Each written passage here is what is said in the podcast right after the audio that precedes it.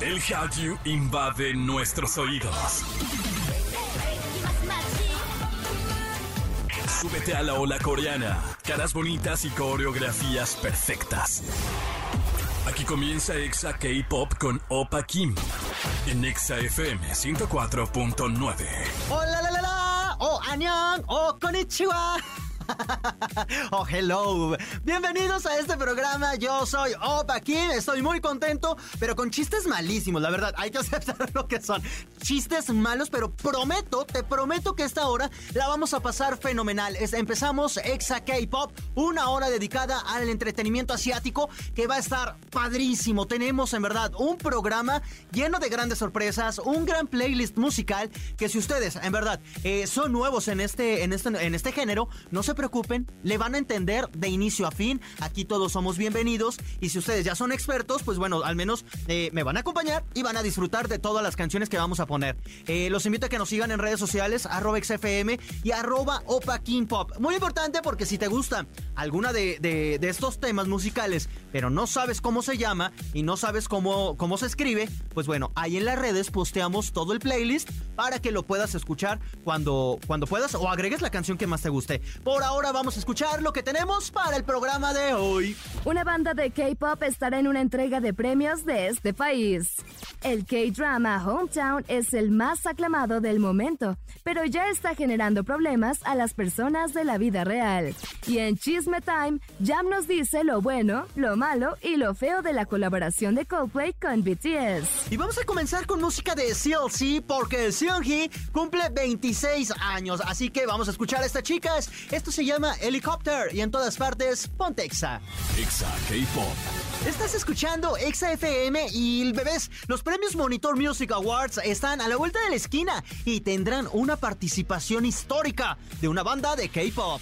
Recientemente Monitor Latino Music compartió los artistas invitados y nominaciones que tendrán en esta entrega llamada Monitor Music Awards. Dentro de los invitados y nominados están Raúl Alejandro, Camilo, Cristian Odal, Grupo Firme, Lunay y por primera vez una banda surcoreana.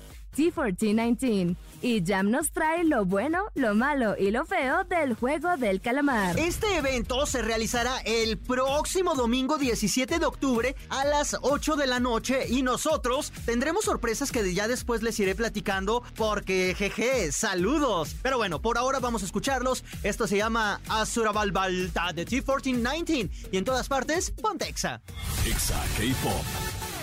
Estás escuchando Exa K-Pop y Hometown Cha Cha Cha es uno de los dramas en emisión más populares en el mundo y que además ha elevado a otro nivel a los actores que en él participan. Pero ya hay problemas.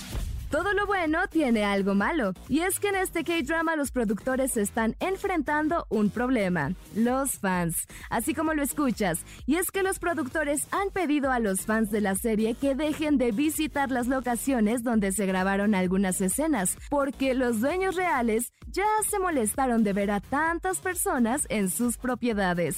El equipo pidió que por favor visiten otros sitios donde se grabaron otras cosas, pero que dejen en paz a los residentes de las casas.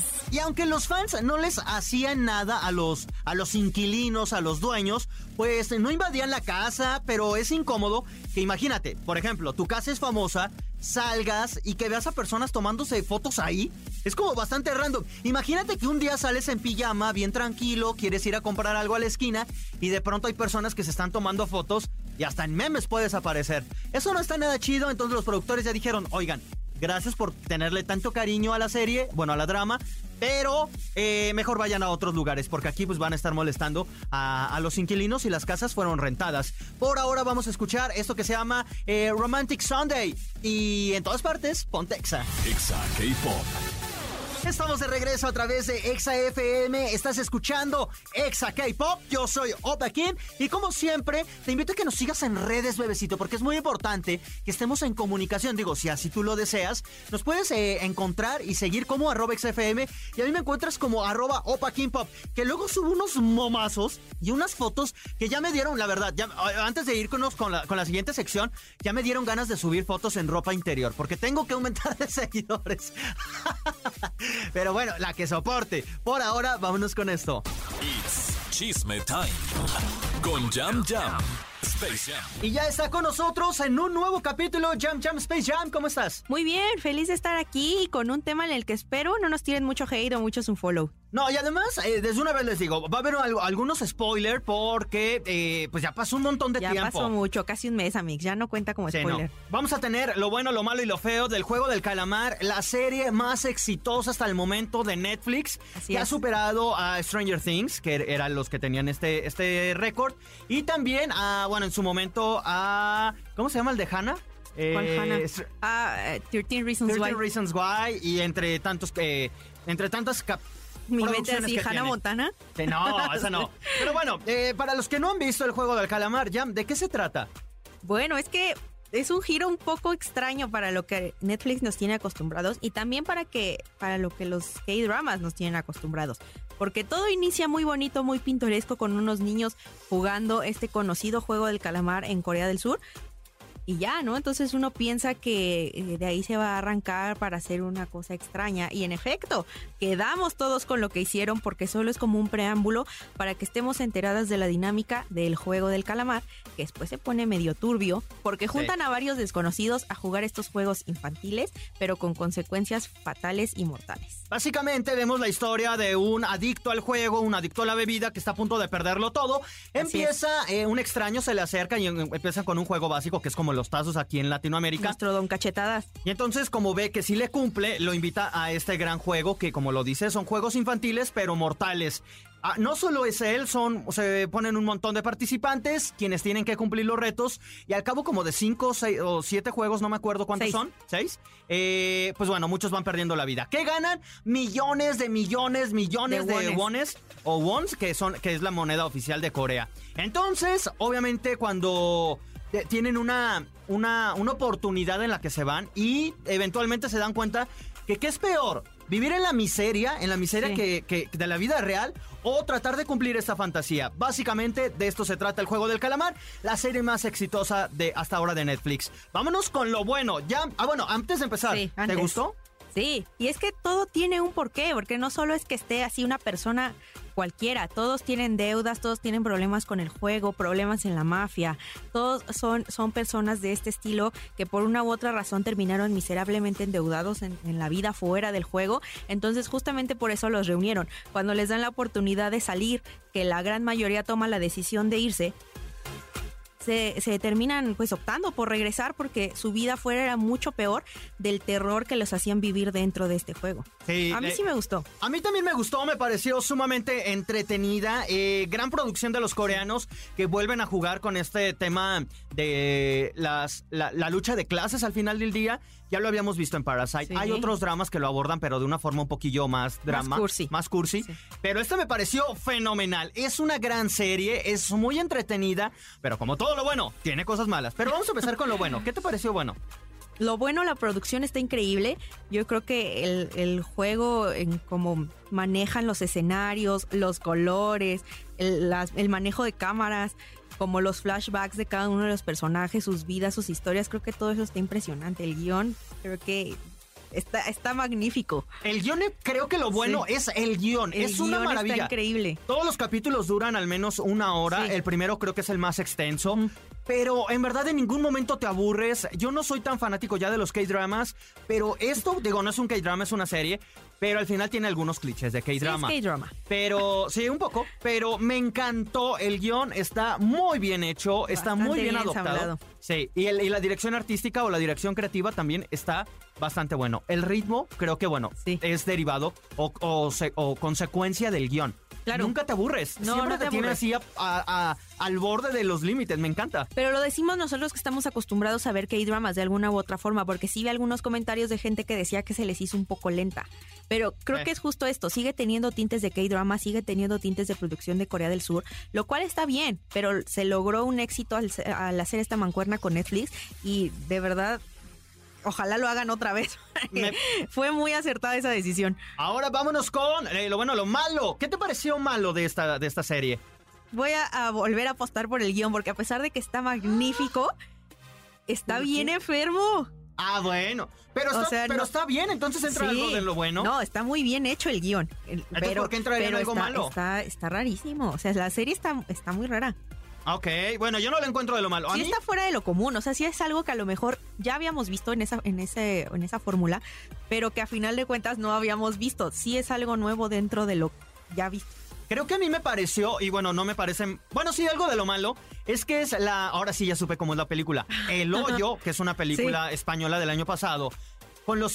Alguien de cuenta que es el hijo que tuvo solo los juegos macabros, con el hoyo combinado con un poco de los juegos del hambre y el juego de la oca. Ey, la casa de Y papel. la casa de papel también. O sea, como que es la mezcla, porque sí los juegos son básicos, son muy, son muy entretenidos, pero mm, creo que algo de lo mío que es malo es que sí tiene estos clichés que yo lo vi y dije, en verdad tiene un parecido similar en los personajes a la casa de papel. Sí. A mí no me gustó. O sea, la casa de papel me gusta, este juego. Este, Yo nunca he visto la casa de papel, pero no es como que mi top, entonces no, no, sé, se me ha antojado mucho solo verla. como- solo es eso, como algunos clichés, eh, creo que es lo malo. No le quita, en verdad, no le quita nada a la serie.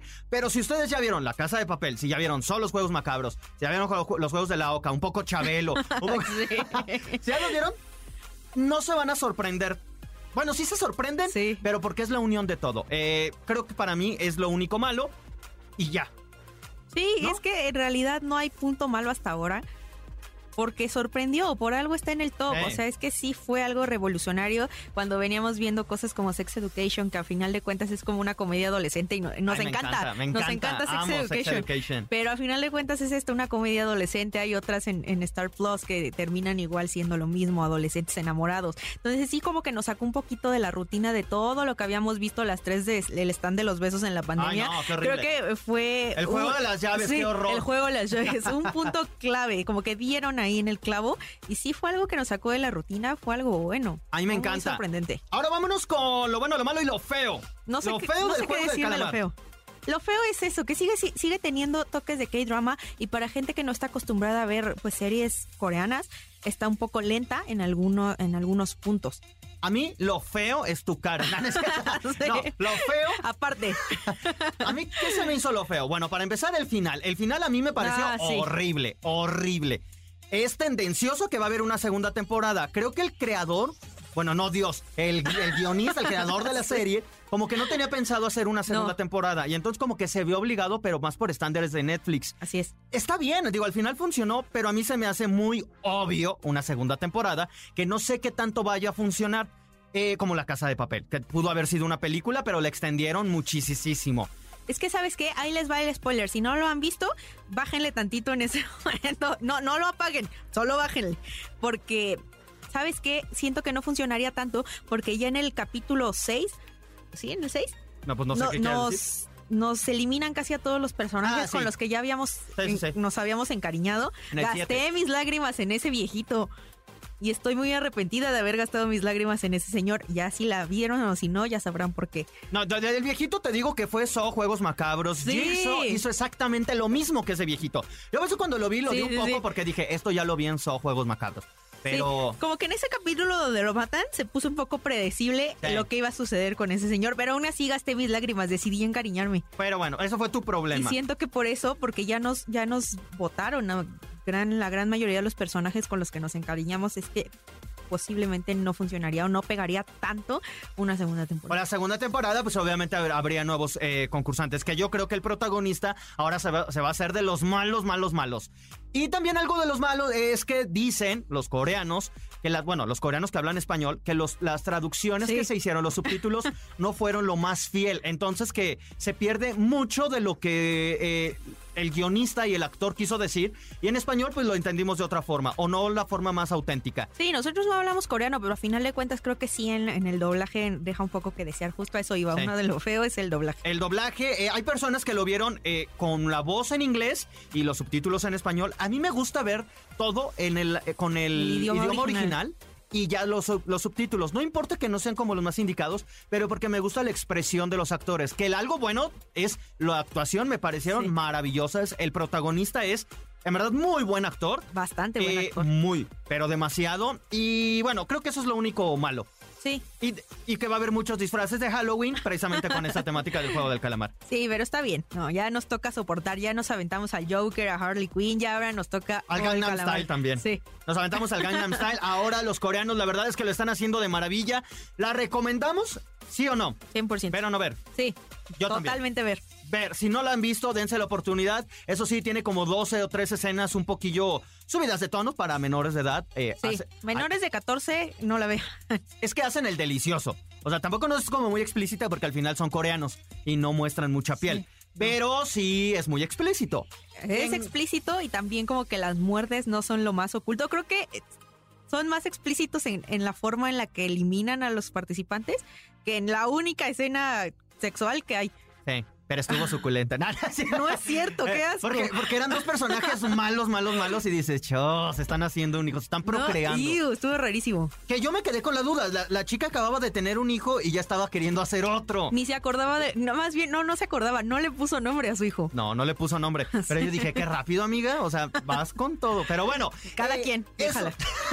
y al igual que cada quien, eh, nosotros le recomendamos ver totalmente gran producción. Sí. En las próximas semanas espero, y no quiero dar pero vamos a tener una sorpresa con alguno de los actores, espero, eh, en, en este programa. En verdad, se los juro. Ya, gracias por habernos acompañado. Recuérdanos tus redes, donde te siguen, te vemos, te escuchamos, te No sentimos. me dejen de seguir. En todas estoy como SpaceHamHam-bajo, aunque Ocapín lo escriba mal. Porque- siento que se está vengando de que le digo Ocapín. O Capín. No, pero es que siempre como que lo relaciono con Jumper. pues, pues, Bueno, X que te valga. Síganla, SpaceHam, eh, guion bajo, Sí, en todas las redes sociales. las redes. Y léanla en En xfm.com, diagonal K-pop. Ahí está un fanfiction sobre alguno de los integrantes de BTS. O bueno, ya casi todos están. Todos están. Todos ya, ajá.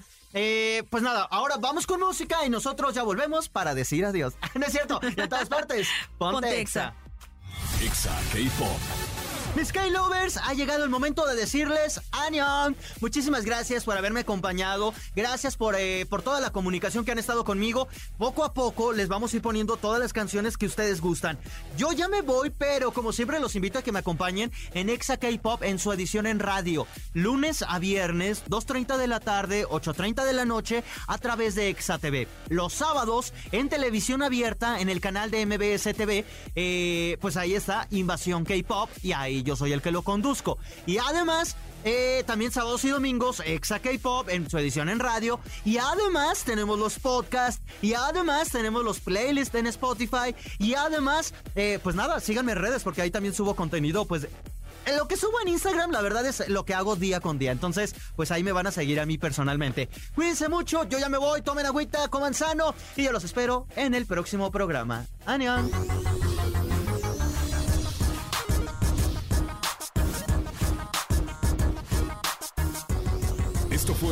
Esto fue Exa K-Pop.